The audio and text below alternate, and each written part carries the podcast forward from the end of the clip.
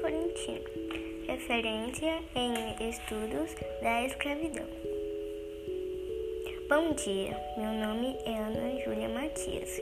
Venho comunicar a morte do historiador Manolo Florentino, referência em estudos da escravidão. Manolo Florentino faleceu na madrugada desta sexta-feira, 12 de março, no Rio de Janeiro, após uma parada cardiorrespiratória. Ele era professor aposentado do Instituto de História da UFRJ.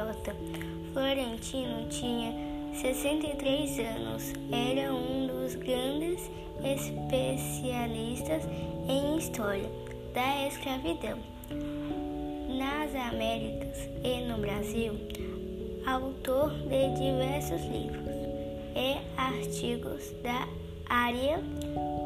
O Brasil se despede desse grande historiador.